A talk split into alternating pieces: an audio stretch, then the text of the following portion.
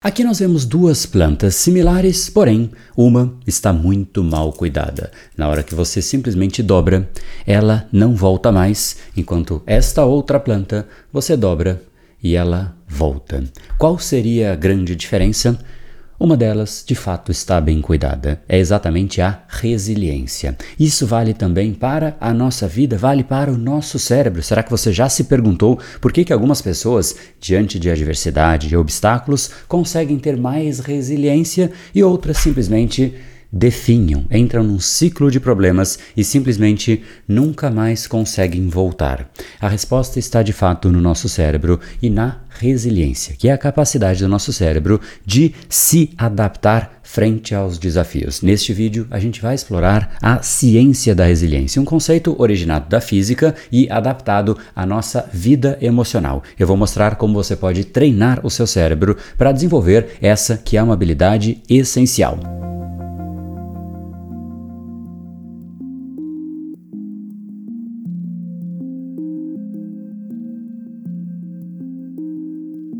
Fala pessoal, meu nome é André Burg, especialista em neurociência comportamental, fundador do Brain Power, a sua academia cerebral, criador do método Reprograme Seu Cérebro, e esse é um capítulo importante nessa série Mistérios do Cérebro. A gente vai desvendar a ciência por trás da resiliência e eu vou te trazer aqui cinco técnicas para você tornar o seu cérebro mais resiliente. Particularmente, eu uso diariamente a quinta técnica, mas eu quero que você saiba todas, mas ainda assim, antes eu quero que você entenda por que e como o nosso cérebro enfrenta as adversidades como ele pode desenvolver essa capacidade tão importante de, de certa maneira, superar e se adaptar frente aos obstáculos e desafios. E a primeira coisa é entender a origem e o que significa essa tal palavra resiliência. Em primeiro lugar, ela tem origem na física. Na física, ela se refere à propriedade de um objeto, de um material, de deformar e voltar à sua forma original ao invés de quebrar. Um objeto rígido, ele deforma e quebra, nunca mais volta aquilo que ele era. Agora, se ele é resiliente, ele deforma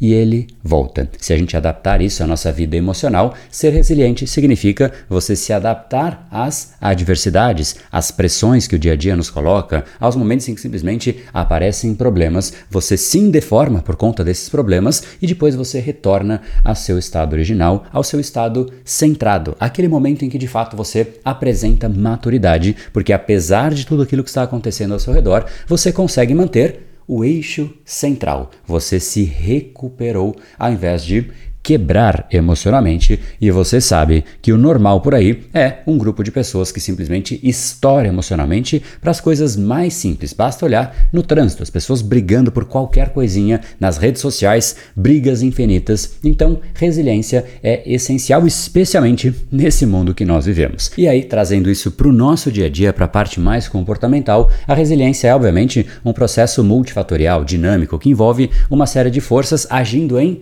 você. Mas o principal é que ela é, de certa maneira, a força mental que você tem para, como eu já disse, voltar apesar de tudo aquilo que acontece ao seu redor, ou seja, é essencial que ela esteja associada a controle emocional. E nisso, o nosso córtex pré-frontal desempenha um papel crucial nesse processo de controle emocional, na tomada de decisão, no nosso pensamento racional, porque simplesmente quando você não consegue avaliar de uma forma lógica, simplesmente de forma emocional, de uma forma aleatória, conforme aquilo acontece, você explode sem nenhuma racionalidade, automaticamente você se prende em algo que muitas vezes se torna difícil você voltar. Por isso que a melhor forma de você não ter que voltar muito, ou seja, não ter que ser muito resiliente, é também não se deformar muito, ou seja, mais uma vez, é um trabalho preventivo. É você realmente aplicar uma certa lógica àquilo que está acontecendo e não somente reagir de uma forma emocional. Isso vai te poupar essa necessidade de ser resiliente, porque muitas vezes você se deforma, você faz coisas que você se arrepende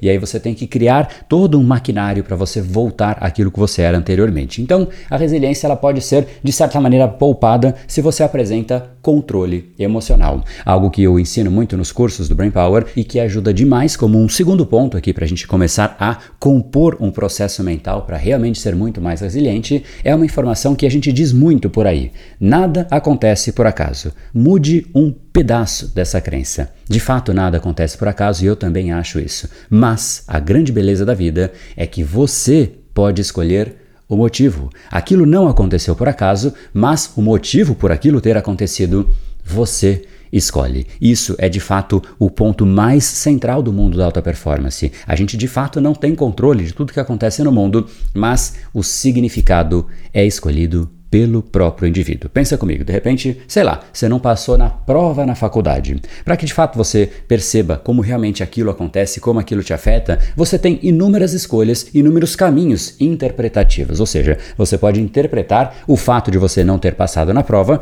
por infinitos caminhos. Você pode realmente, em primeiro lugar, perceber que você não soube estudar de uma forma eficiente. Se você encara dessa forma, o que vai acontecer? Você vai se adaptar. Esse caminho é de fato muito positivo, porque essa interpretação te leva a uma melhoria, a uma evolução. Por outro lado, você pode encarar isso como, sei lá, eu sou muito burro, eu sou incompetente, eu não sei fazer as coisas, isso vai te levar para baixo. Na próxima prova, você entra com menos confiança, com menos segurança, e a chance de você passar é ainda menor. Tem um terceiro caminho, tem na verdade infinitos, mas um terceiro é você colocar a culpa no professor. Esse professor é um filho da.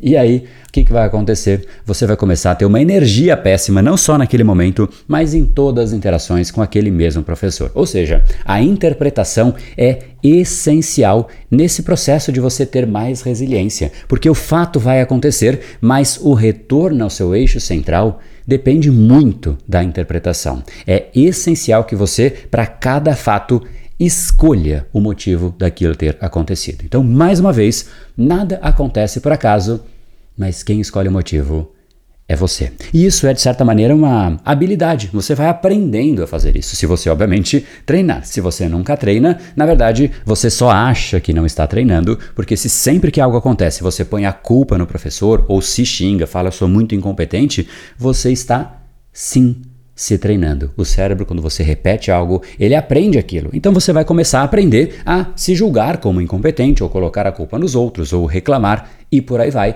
Então, sim, a gente aprende, a gente melhora até nessa arte da reclamação. E obviamente você pode escolher uma habilidade melhor do que se tornar profissional em reclamação e sim interpretar as coisas de uma forma mais inteligente, mais evolutiva, que contribua com onde você quer chegar, ou seja, de fato aconteceu, mas você volta. Ou seja, mais uma vez você é resiliente porque, independente de ter acontecido, a sua interpretação te fez voltar. Essa habilidade é essencial para que você possa avaliar e enfrentar as situações de uma maneira muito mais adaptativa, assim como o objeto resiliente que se adapta à pressão ou deformação e ele volta. E eu sei que você sabe que muitas das coisinhas que você estoura emocionalmente, você poderia simplesmente fazer isso. Ir e voltar. Só que essa interpretação que você fez não te ajudou, e aí o que acontece? Você dispara o seu sistema límbico, que inclui a amígdala, que está envolvido nesse sistema de processamento de emoções, inclusive na resposta ao estresse, e aí automaticamente, se você começa a colocar uma carga negativa muito ruim naquilo que está acontecendo, o que vai acontecer é que você dispara dentro de você mesmo uma área cerebral importante, muitas vezes inclusive mais negativa. Então, em última instância, sempre você está treinando o seu cérebro. A resiliência, mais uma vez, ela está ligada a essa capacidade de você regular a resposta frente àquilo que está acontecendo, e essa regulação da resposta depende diretamente da interpretação que você tem em relação àquilo que está acontecendo. Porque neste exato momento, quando você interpreta de uma forma negativa, todo esse processo acontece. Sistema límbico, amígdala, neurotransmissores como a serotonina, dopamina, noripinefrina, basicamente seu cérebro ali fica uma bomba atômica atômica de um monte de coisa acontecendo por conta dessa interpretação. Então, é absolutamente essencial que você interprete, porque isso ajuda você, inclusive, regular o seu humor, regular a sua motivação, a sua resposta ao estresse. Todo esse combo, essa farmácia cerebral, ela é essencial para que de fato você esteja centrado. E é exatamente isso que a gente tem que aprender. Então, vou te trazer aqui cinco estratégias essenciais para que de fato você melhore o seu cérebro neste quesito, mas como eu sempre faço, antes eu explico os fundamentos. Então vamos lá para as cinco dicas. A primeira não poderia ser diferente. É essencial que nós tenhamos auto conhecimento. É fundamental que você conheça os seus pontos fortes, pontos fracos, porque é exatamente isso que vai te ajudar a desenvolver a sua resiliência. Automaticamente, sabendo disso, você pode identificar áreas que você precisa melhorar e já construir uma certa estratégia de enfrentamento quando você sabe que ali é uma fraqueza sua. De repente, você reage mal no trânsito. Então, de repente, você já pode pensar uma estratégia antes daquilo acontecer. Como eu sempre digo, a gente tem que se preparar antes do fato. Você não pode querer consertar o telhado quando já está chovendo, já é tarde demais. Então pense nas estratégias antes, mas como é que você vai pensar na estratégia se você nem sabe para que a estratégia? Então, autoconhecimento é essencial, você entender como você reage, qual é o seu impulso natural frente àquilo que acontece ao redor de você. Esse é o ponto número um. Ponto número dois se chama flexibilidade cognitiva. Isso basicamente é uma capacidade de você aprender a se adaptar, nada mais do que isso, se adaptar a mudanças, ter uma mentalidade mais aberta, um mindset mais propenso a aceitar que as coisas de fato não são fixas e que você pode viver bem apesar disso. Na verdade, você pode escolher viver bem por conta disso, porque se fosse tudo sempre igual, você não gostaria. Então você passa a valorizar a mudança. Isso é fundamental para que a gente consiga ter mais resiliência. Quando você realmente entende que as coisas mudam, você já se prepara para que de fato algo vai acontecer, alguma mudança vai acontecer e você olha para a mudança como algo fascinante, como um novo mundo que pode abrir, uma nova possibilidade. Isso inclusive permite que você encontre soluções criativas para aqueles problemas que você fala, putz, cara, não queria que isso acontecesse agora e isso te permite abraçar novas abordagens. Terceiro ponto é fundamental e ajuda muito. Por quê? Porque nós somos seres sociais. Então, terceira estratégia, você estabelecer conexões sociais. Ter uma rede de apoio sólida é basicamente fundamental, porque quando você tem algo acontecendo com você, você pode recorrer a um amigo, aquele ombro amigo que simplesmente você liga para ele e fala: "Cara, tá acontecendo isso". E aí você divide e o fato de você dividir, de compartilhar, faz com que você já sinta uma leveza. Tem gente que, inclusive, nem precisa disso. Simplesmente o fato de escrever, começa a rabiscar, escreve, escreve, escreve, já traz uma leveza. Vai muito de acordo com pessoa a pessoa, mas em geral, uma outra pessoa, um outro ser humano, ajuda muito nisso. Então, amigos, familiares, colegas podem de fato te dar um certo suporte emocional adicional e, inclusive, te dar ideias que você não tinha pensado, ou seja, recursos práticos para você enfrentar aquele desafio por um outro ponto de vista. Então, é sim importante importante você conversar com outras pessoas. Quando a gente se isola diante de um problema, em geral, o problema cresce, porque o cérebro entra no processo de ruminação, ele começa a pensar, e se, e se, aí ele começa a buscar os piores motivos, por que isso aconteceu, aí a pessoa não escolhe mais, ela começa a simplesmente falar, poxa, isso aconteceu porque eu sou muito ruim, porque eu sou incompetente, e por aí vai. Quarto ponto essencial é você, de fato, manter uma atitude positiva, manter o otimismo, cultivar essa atitude e essa energia otimista é fundamental para a resiliência, ou seja, acreditar na sua capacidade de você superar desafios e manter a sua esperança mesmo em tempos difíceis. Isso seguramente vai te ajudar a enfrentar obstáculos de uma maneira mais eficaz e você se recuperar mais rapidamente. E é muito simples você pensar nisso. Pensa numa empresa, quando algo dá errado, todo mundo corre para aquele líder que tem essa mentalidade e ele se adapta rapidamente e ele mantém o otimismo mesmo diante dos problemas. Essas são as pessoas que atraem nos momentos de dificuldade. Seja uma destas pessoas para que você não tenha que fugir de você mesmo e você possa recorrer ao seu próprio otimismo. É fundamental que você mantenha, mesmo diante das dificuldades, entenda que as coisas são cíclicas. A gente vai passar por momentos que não são ideais, mas eles estão ali por algum motivo, talvez para te preparar, talvez para você aprender algo.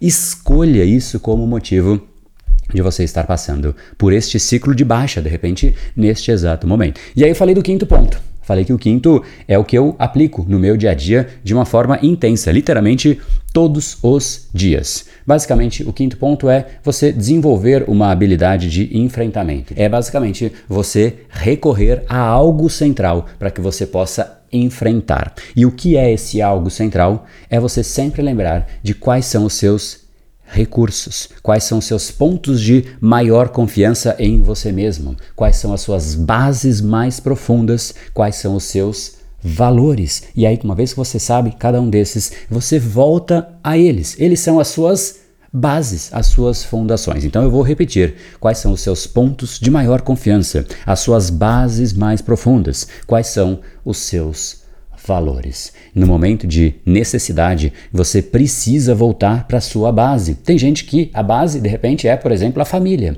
E aí tudo está acontecendo, a pessoa volta para a família. Tem gente que a base é algo mais espiritual, mais religioso, e a pessoa volta para a base. Então, esse ponto ele é fundamental. É você saber qual é a sua base. Existe uma base melhor do que a outra? Tem uma resposta certa? E a resposta é não. Depende muito de você. Se você perguntar para um destro qual é a base dele, por exemplo, eu sou destro e quando eu vou chutar uma bola, a perna base que eu uso é a esquerda para que eu possa chutar com a direita. Então, essa é a minha base. Tá errado isso? Não, essa é a minha. Você tem que achar a sua. Não fique buscando base nos outros. Identifique aonde você volta. Aonde está o seu ponto central? Porque esse, de novo, é exatamente o ponto central para você treinar e fortalecer o seu cérebro diante da resiliência. Então agora você já entendeu como treinar este tal cérebro que você tem aí dentro do seu crânio, talvez de forma esquecida. Que tal colocar tudo isso que a gente conversou aqui, parte 1, 2, 3, 4 e 5 na prática de fato, porque essa é a ideia, que você entenda os fundamentos e tenha conceitos práticos para você implementar, e essa foi, portanto, a ciência da resiliência. Se joga no mundo que ele aguenta. No brain, no gain. Até a próxima.